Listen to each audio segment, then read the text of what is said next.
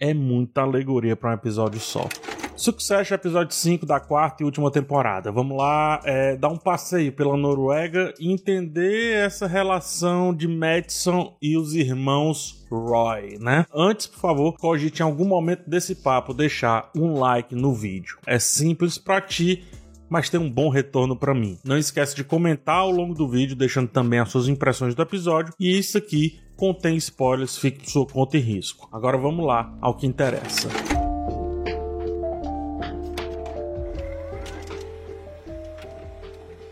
A principal dinâmica que o episódio quer apresentar, né, quer que a gente observe é como há aqui uma grande troca de poder. Uma troca de poder, no caso, dos pais para o filho, é evidente, mas também do ponto de vista social, com duas diferentes formas de entender a mídia aqui acontecendo, interagindo, tentando se encaixar. Madison, ele representa essa nova mídia que chega. É mais apressado, mais arrojado também, mas comete diversos vacilos, inclusive assustando os estabelecidos. Ele também tenta resolver as coisas à sua maneira, como quem toma o cajado do jornalista e faz a comunicação por si só, ao ir direto na chifre. O episódio parece daqueles de séries de capa-espada, né? Tipo Game of Thrones, Vikings também, que colocam duas famílias ou mais famílias, quer que seja, nas cabanas, acampando. Só que as diferenças entre elas acabam tornando o ambiente hostil, extremamente frio, mais frio do que o clima já propõe. Isso realmente me leva a pensar se realmente essas relações de poder mudaram do medievo para cá.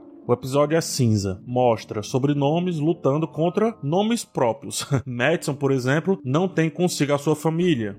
Foi ele que fez, foi ele que trilhou o seu caminho. É um emergente, né? Do outro lado temos os Roy, sobrenome que exclui a individualidade ali dos seus integrantes, a não ser Shiv, que sim, ela consegue atuar como Shiv e não como uma Roy.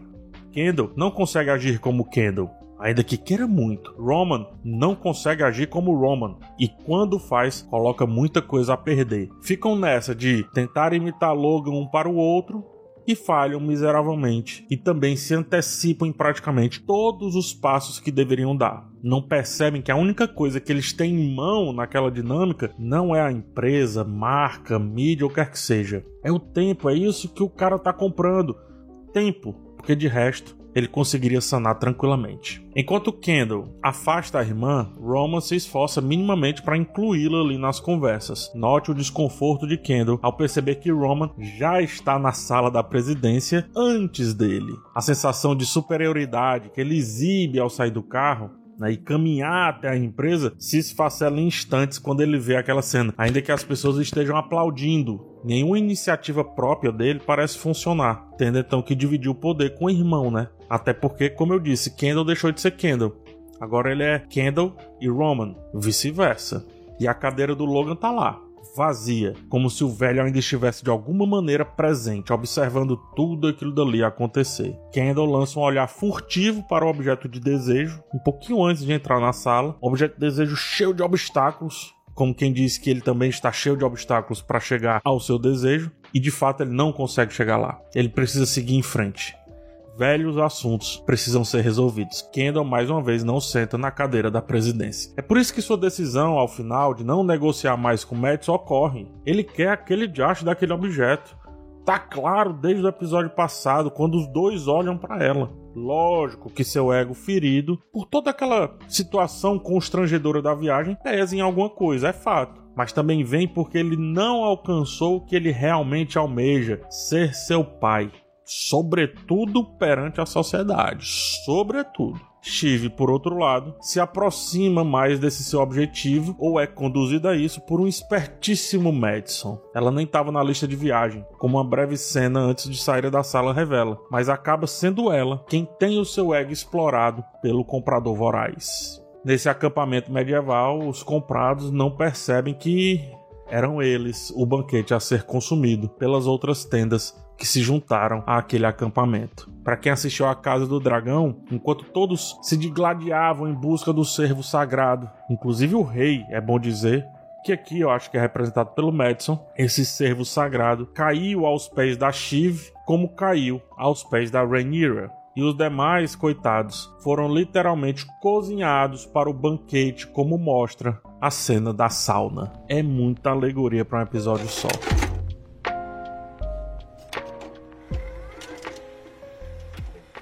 A velha mídia que tenta sobreviver nessa disputa de poder ainda acha que de alguma forma tem o poder de marca e tenta barganhar com isso em mente. Esquecem, porém, qual a influência que eles ainda têm ali de verdade naquele jogo, né? Que é o da percepção da mídia pela sociedade, não da marca como foi um dia. Ou seja, eles não conseguem construir sequer um filme de sucesso que só a marca impressa naquele cartaz já resolveria. Não, eles têm que convencer agora que aquilo dali é bom, que aquela informação é boa, que aquele filme é bom, quer que seja. Não conseguem levar o seu comprador justamente para esse lado aí, esse lado do poder. São menosprezados. E em alguns momentos nessa disputa são pisoteados, sem nem entender o que está acontecendo. Compare aqui com a velocidade de se publicar algo, ainda que pela metade, no Twitter, por exemplo, com a velocidade de se preparar um jornal que sairá apenas amanhã, ou um noticiário televisivo que sairá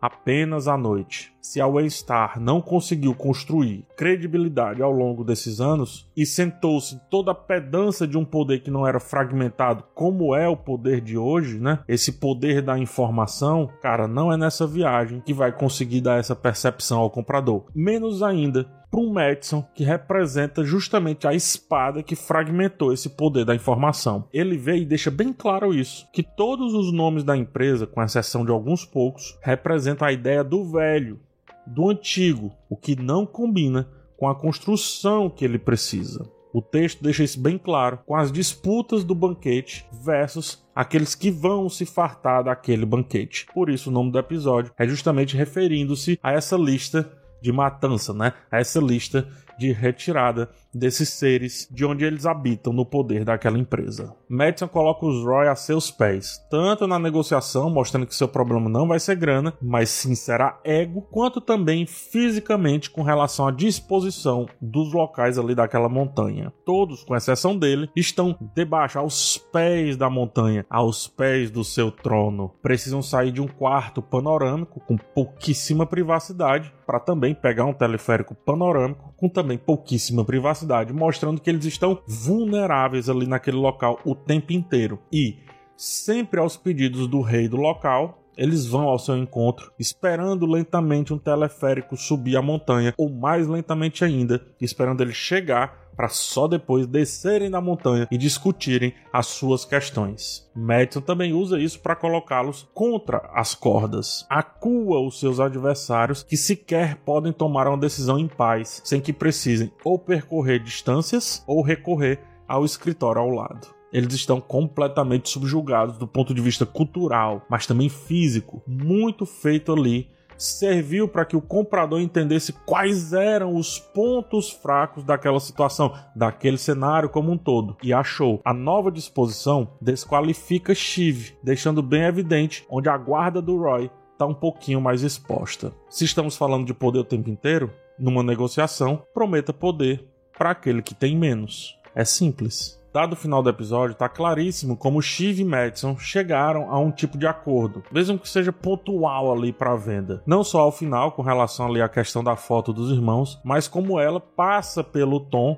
e desdenha dele, como quem finalmente tem boas cartas em suas mãos, alguma perspectiva que, por exemplo, não a fará sentir-se menos do que foi no episódio passado, né? Como ela estava realmente se sentindo a ponto de cair. Ela não quis ser levantada, por isso ela mostra que ela mesma vai fazer o destino dela. Quando Madison fala que ela parece seu pai, Steve aparenta ter ganhado o dia com um sorrisinho de orgulho. Ao final, é assim que todos os filhos e até os agregados estão tentando ser de alguma forma naquela encenação inteira. Todos querem o um papel de Logan, mas não entendem que o bom ator não atua, ele vive como faz a Shiv. Madison se faz de bobo, jocoso muitas vezes, mas também a estratégia de parecer fluido demais, tão fluido que inverte as percepções que a gente deveria ter para com ele, né? Achando-o bobo. E o episódio constrói todas as suas cenas com um certo perigo iminente. Os planos fechados no rosto do Alexander Skarsgård trazem essa sensação de que nem nós mesmos estamos conseguindo fugir da mente aparentemente desajustada daquele cara, ou como disse, perigosa daquele personagem. E aqui há um detalhe curioso a ser destacado: Madison também possui uma vulnerabilidade, mesmo que os demais não percebam. Roman dá indícios de usar isso em seu rompante, mas acerta sem saber que acertou, então não serve de nada. Por mais que a nova mídia ela esteja vencendo a batalha, né, ou as batalhas silenciosas pelo domínio da informação, pelo poder sobre a informação, ainda existe uma disputa de ego considerável entre essas partes. Afinal, a velha mídia representa uma dinastia longínqua, muito duradoura, e o novo rei embora empoderado pela sociedade, embora tenha saído do povo, parece retratado aqui como uma criança em uma festa de adultos. O interesse do Madison na aquisição ali daquela empresa é uma maneira de resolver a questão do ego dessa nova mídia, que ainda não conquistou respeito pleno em todos os espaços sociais. Sua pressa revela que não quer ou não pode aguardar o curso natural dos acontecimentos, não consegue deixar o rio correr e por isso constrói uma onda ou uma barragem para acelerar a chegada da água onde ele deseja, mesmo que isso lhe custe uma fortuna. Por isso trata-se aqui sobre tempo, como eu falei. Matt ele está tentando comprar tempo ao oferecer mais grana para os Roy, só que os Roy não conseguem perceber isso. O objetivo dele é acelerar o progresso a tal ponto que até o progresso que é avassalador por natureza seja avassalado e por isso ele se torne o símbolo supremo e incontestável da nova era.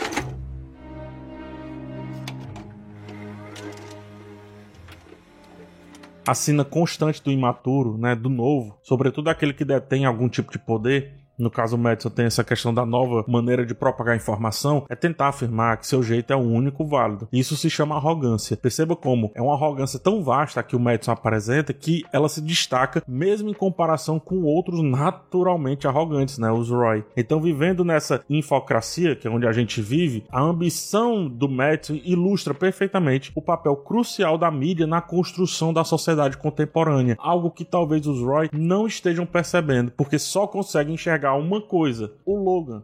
Ou seja, o velho. Cara, e tem outro tema que eu acho bem interessante aqui, né? Que é como o, os Estados Unidos, o Império Americano, norte-americano, melhor dizendo, não consegue entender a outra cultura que tá na sua frente, né? Aos seus pés ali. A cena que o Tom chega astuciosamente para conversar com a turma do Madison é um espetáculo de críticas ao modo como os Estados Unidos fazem política internacional, sobretudo política internacional, na verdade. Como eles estão fora dos seus territórios, né? Pagam de tolos o tempo inteiro. Não falam o idioma do outro, são ridicularizados através disso e nem sabem os pormenores das situações que estão postas ali, né? Nem em, em relação ao idioma, nem em relação também à cultura, aos costumes, melhor dizendo. No avião, né? Os velhos bufões se vangloriavam da máxima americana de serem lobos e etc, de serem predadores. Só que, como eu disse, né? Eram eles o banquete. Na nossa sociedade mesmo, muito se deprecia daquele que não sabe inglês hoje em dia. Mas veja que muito disso, de ter que saber esse idioma, é porque o império lá de cima não consegue se adaptar aos diferentes e vende a ideia para os outros tolos que, ao saber inglês, eles vão ter acesso a um novo mundo e etc. Dominar o idioma, gente, é também dominar a forma como se pensa e como se toma decisões, é entender as micro diferenças entre um não e um talvez. Por exemplo, Ora, os vikings, majoritariamente conhecidos por suas habilidades marítimas, conquistas territoriais, avanços etc., se aventuravam em terras desconhecidas o tempo inteiro. E eles enfrentavam desafios culturais e linguísticos, mas eles se adaptaram às novas culturas e só depois vinham impor a sua cultura que já parecia quase que um mix entre a deles e a dos conquistados, né? Os romanos, por outro lado, tinham uma abordagem um pouco mais pragmática, sistemática, de expandir ali o império. Eles estabeleciam colônias, promoviam a integração cultural e espalhavam sua língua, né, o latim, como a língua franca daquele local. Então, quase sem perceber, o dominado estava completamente sendo dominado, preso pelo dominador. Porém, aqui note um detalhe: quando Roma não conseguia impor-se diante desse outro, os nomeava de bárbaros descaracterizando, portanto, a sua humanidade, atrelando-os a esse sentimento de monstruosos como são bárbaros aqueles que não sabem inglês, né? Não é o que dizem. Segundo aí apontam vários bonachões que não sabem que aquele que não sabe inglês pode saber português, alemão, francês, espanhol, ou seja lá o que for. Ou que um dos fatores da queda do Império Romano foi justamente as invasões bárbaras, fechando, portanto, a alegoria desse episódio. a Noruega foi utilizada aqui, mas a gente pode traçar um paralelismo aí com a China. Enquanto os estadunidenses eles relutam em aprender ou compreender o mandarim, por exemplo, os chineses tomam minimamente o inglês para si, né? Apossando-se do que antes pertencia exclusivamente aos falantes desse idioma, a cultura e o modo de pensar e também, porque não, economia, sociedade, etc. Grande parte dessa realidade é resultado do etnocentrismo norte-americano, que se manifesta na dificuldade de interação e entendimento do outro, que é mais ou menos o que acontece na mesa. E aí, nessa ânsia, o que é que eles fazem? Atacam, que é o que faz o Kendall e o Roman quando eles estão se sentindo caçoados ali, né, zoados ali pela turma do Madison. Eles vão lá e atacam com as suas bombas. Muito interessante essa dinâmica, muito interessante. O Madison, ele tá tentando comprar não a Waystar Royal ou a ATN. Ele está tentando comprar os Estados Unidos. Essa cultura que há muito vinha dominando e agora começa a cambalear, dando sinais de cansaço ou simplesmente desgaste ao se abraçar fortemente ao que um dia foi, mas definitivamente não é mais. Só alguns poucos tolos tentando imitar o passado, tentando imitar Logan, tentando imitar o que um dia esse cara representou. E aí o que é que acontece? Sobra para esperta levar um pedaço desse banquete para casa. Fazer uma marmita. Uma marmita que alimenta bem, é fato, mas às vezes alimenta melhor do que a comida que ela tem pro dia seguinte.